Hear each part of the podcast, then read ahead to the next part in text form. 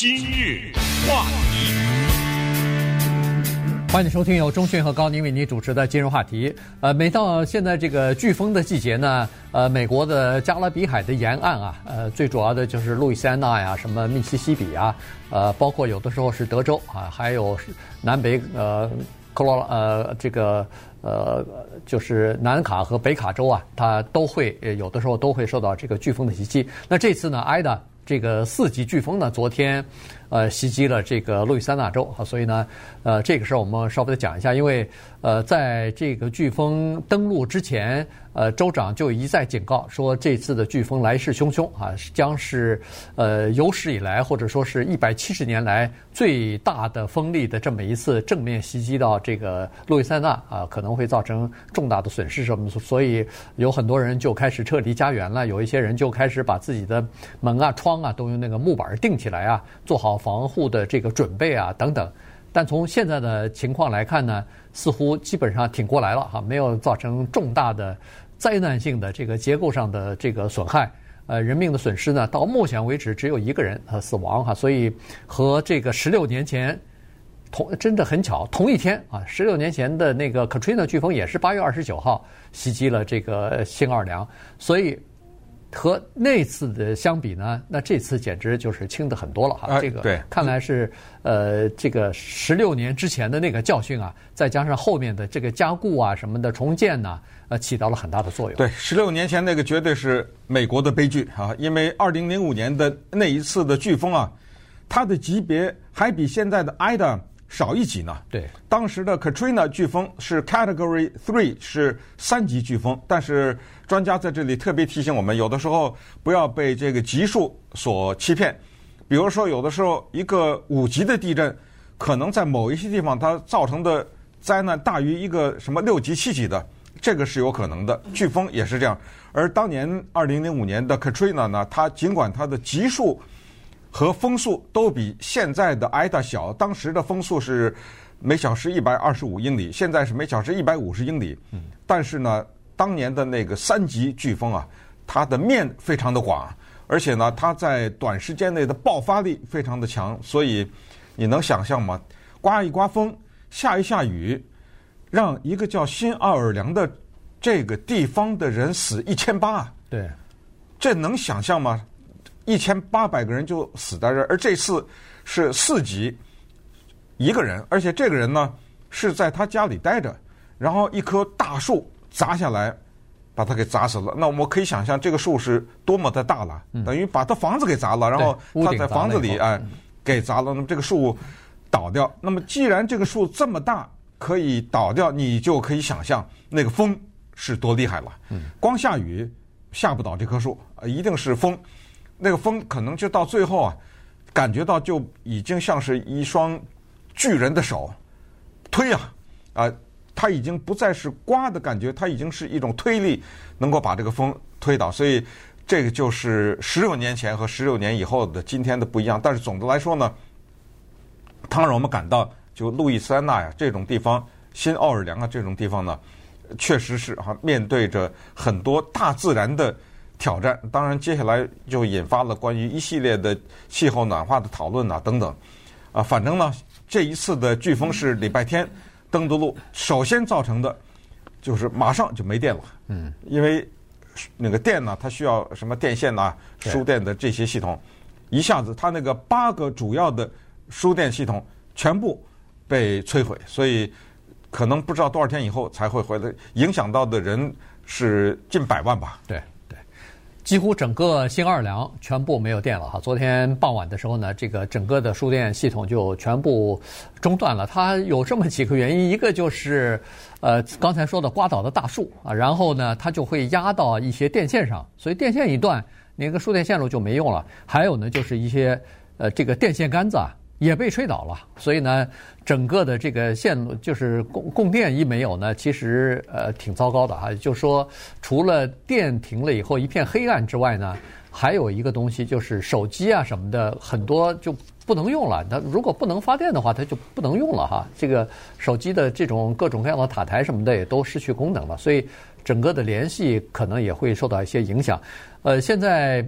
呃，这个电力公司是说，他们今天等于这个风力小一点啊。今天顺便说一下，它因为这个风登陆以后，它就朝着内陆地区去嘛，所以呃，一般来说都是这样。飓风登陆以后，朝内陆地区进发的时候呢，它的风力就会逐渐的减少啊，有的时候呢会降得非常的快。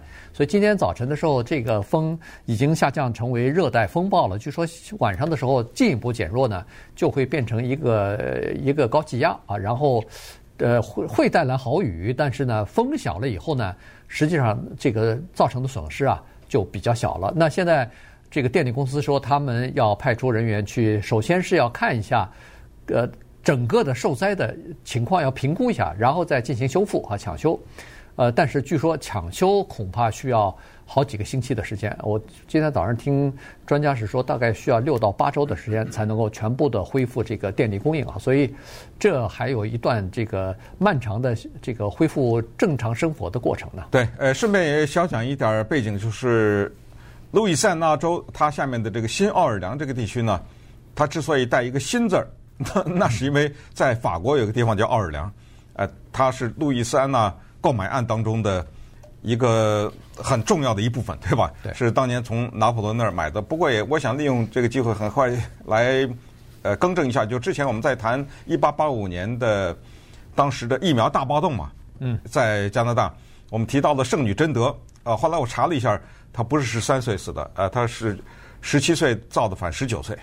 所以你当时记得还是正确的，呃，因为圣女贞德这一个法国的英雄人物和奥尔良这个地方是密切相关的啊，他呃包括什么解放奥尔良啊什么的，对他解放，对他解救了这个这个城市嘛。呃，对，呃，所以说到这儿，为什么要提他这一小点背景和路易斯安娜购买案呢？主要是因为如果大家对奥尔良这个地方熟的话，就知道新奥尔良这个地方啊。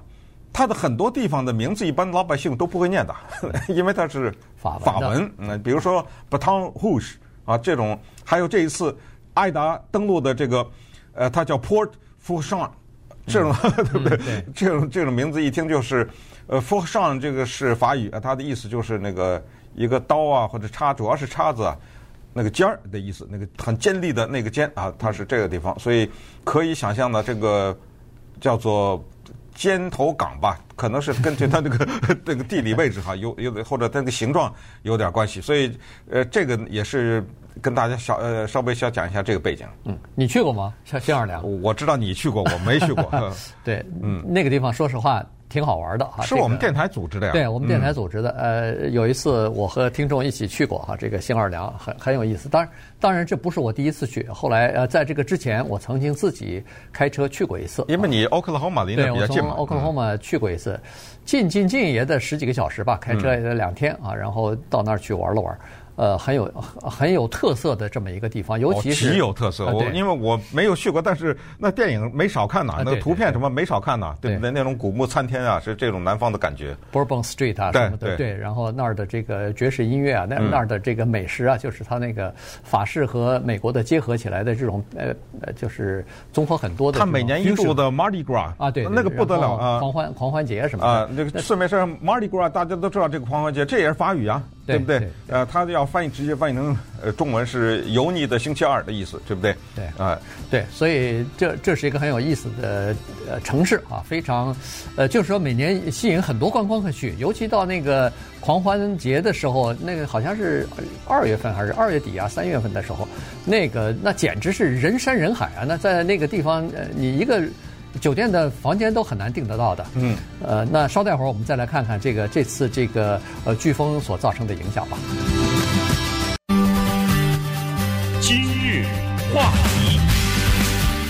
欢迎继续收听由钟迅和高宁为您主持的《今日话题》。